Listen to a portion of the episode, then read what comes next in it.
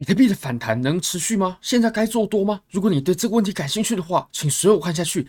Bybit 是我换过非常好用的交易所，无论从挂单深度、顺滑体验、交易界面都无可挑剔。现在 KYC 入金一百美金就会立即赠送一千美金价值的比特币仓位。详细操作呢，你只要点击下方链接，KYC 入金一百美金，你就可以选择你要领取多单还是空单，会直接帮你开好一千美金价值的比特币仓位。只要行情往你选择的方向波动十趴，那么你的本金就已经翻倍了，因为你只要入金一百美金就可以领取。好，我们回到比特币的盘面上吧。那其实我们在这个日线上呢，我看着这个图啊，就会让人有一种想画出一个通道的冲动。哦，你可以看到呢，其实基本上我们现在通道有两种可能的画法，可能为什么说是可能呢？好，我们现在看一下啊。第一种是这样子，那会这么画呢？最主要还是由于上方嘛，你可以看看到我们上方在上缘接触的时候，它有发生连续的这种接触点，然后在下缘这里呢，诶，它也有接触点，所以我会认为这样子或许它是一种方式，但我会认为啊，有效性最好的呢，并不是这样画的，或者说我们如果要真的作为一个比较好的参考价值的话，有有比较高的参考价值的画法，应该要是这样。好，我们再稍微微调一下。应该要是这样啊，也就是我们要注意的呢，其实是我们下方的这条趋势线，包括我们前面的这个触点啊，中间的触点，还有我们即将碰到的这个触点啊，而且这个位置呢也会非常关键。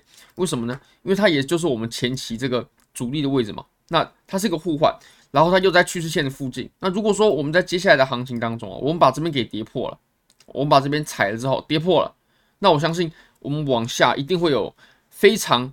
非常深的距离可以走，怎么说呢？我们来看一下吧。其实像这种通道啊，它确实就可以标示着我们一波多头趋势行情。好，怎么说呢？我们先来看到我们在前期的这个位置吧。在这个位置，你可以看到，如果我们把它画一条通道的话，下方的触点，然后这里的触点，还有最后的这个触点啊，那我们上方呢，你可以看到。中间的接触点，还有最上面的接触点，所以这个通道它走的非常完美，非常典型。那当我们跌破过后呢，你可以看到，就是我们这一轮熊市的开始啊。当时下破的时候也是，哇，真的是腥风血雨啊。那当然，这个位置在下破之前呢，也是我认为要走现货，现货要离场最好的一个时机点啊，就是在这个位置啊。如果说我们要再更往下的话，就比如说要在更下面才出场现货，那很有可能就会对本金造成很严重的磨损了。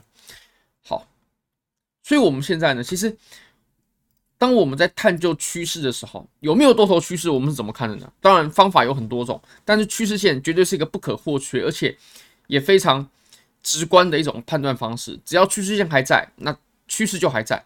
不过，虽然说我们的趋势线还没有被破，但是如果我们就其他层面来看的话，其实我们当前的多头趋势呢已经被终结掉了。怎么说呢？我们现在看一下均线吧。均线毋庸置疑，空头排列，空头排列已经形成了，这个是非常看空的信号。甚至我认为从这个地方开空，然后拿一个日线级别的空单，或许都是可以有不错的盈利的。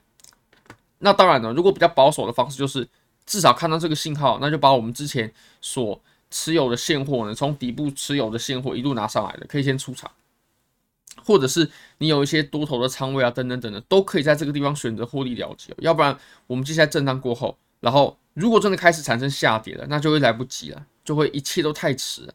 那再来，我们可以看一下我们目前行情的变化啊，你可以发现我们的高点啊是在降低的，然后低点呢也在降低。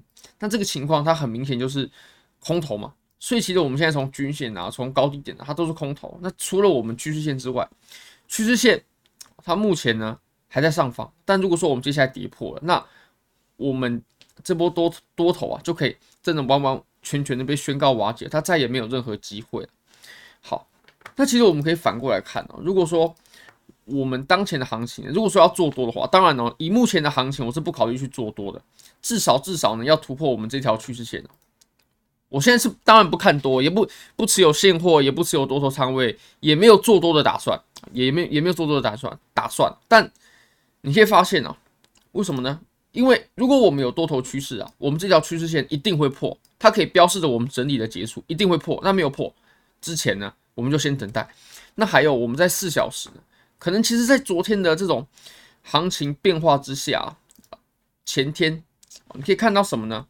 我们把这个图表给放中间一点啊，拉到中间一点，你可以发现呢，我们在这个位置啊有支撑、支撑、支撑、支撑，然后还有这个位置，对不对？那我们下破过后呢，它又再重新踩回来了，而且如果我们把这个级别再切小一些啊。我们切到一小时，你可以发现原本在这里都还扮演着主力的角色。好，